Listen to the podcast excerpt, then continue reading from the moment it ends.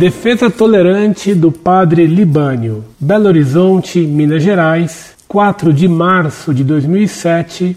Religião católica, escolaridade superior concluído, profissão estudante. Caro professor Orlando, gostaria de comentar vosso comentário ao texto do padre João Batista Libânio, Modelos Eclesiológicos. Muito me surpreende o modo como o senhor trata os autores que divergem de sua posição intelectual, de sua concepção eclesial e, sobretudo, do seu modo de compreender a fé cristã católica.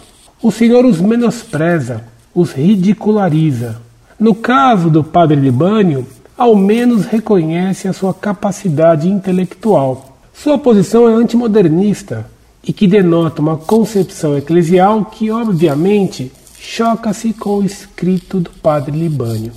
Num contexto cultural marcado pelo pluralismo e pela valorização da autoridade, é equivocado querer afirmar só um modo de ver o mundo, e pior, condená-lo como sendo o único e verdadeiro. Acusar o padre Libânio de língua dupla, citando as Escrituras, é desconhecer sua trajetória eclesial e sua vivência de fé. Não raro, o senhor desdenha dos autores que comenta. Gostaria de ver o senhor acompanhando o padre Libânio em seu trabalho ministerial na cidade de Vespasiano, próximo a Belo Horizonte. Ou melhor, participando de uma aula com ele. Para quem dispõe de todos os benefícios como o senhor, fica fácil comentar escritos de homens e mulheres que buscam aproximar a mensagem de Nosso Senhor Jesus Cristo aos homens e mulheres de hoje como sendo traição ou língua dupla. Quereria vê-lo encontrar uma família cuja situação de vida é miserável e qual seria a sua resposta? Claro, seria pronto e repetiria as encíclicas papais antes de Leão XIII, que nada dizem a respeito da mútua implicação entre fé e compromisso social, e assim pedem aos pobres para se resignarem, pois da paciência vem a salvação. Nunca se esqueça, como diz a carta de Tiago, uma fé que despede um pobre abençoando-o, mas não o ajudando em suas necessidades reais, é vã. É de seu conhecimento que na elaboração da Lumen Gentium foi necessário costurar o texto com dois modelos eclesiológicos, o dos progressistas e o dos conservadores.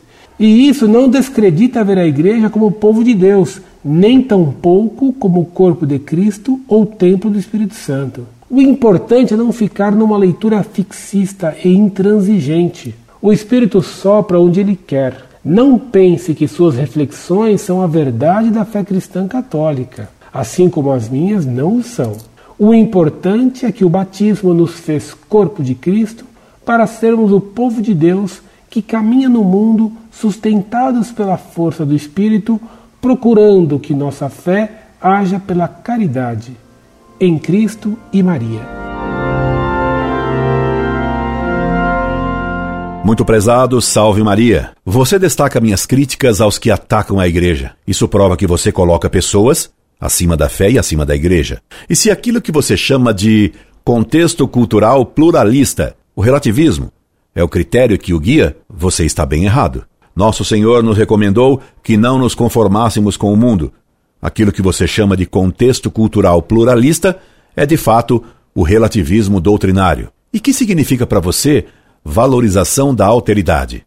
Atacar a Montfort? Se se deve valorizar toda a alteridade, por que a Montfort estaria excluída dessa alteridade? Por que minha alteridade é repelida por você? Essas fórmulas relativistas contexto cultural pluralista, valorização da alteridade, tolerância, somente são usados para bajular os inimigos de Deus e da Igreja, para afagar erros doutrinários e heresias. Jamais aqueles que enchem a boca com essas fórmulas ambíguas protestam contra os que blasfemam continuamente contra Cristo e contra a Santa Igreja. Padre Libânio, pelo menos no ponto que tratei, não teve língua dupla. Ele mostrou claramente sua simpatia por aqueles que pretendem demolir a Igreja em nome do contexto cultural pluralista e da valorização da alteridade.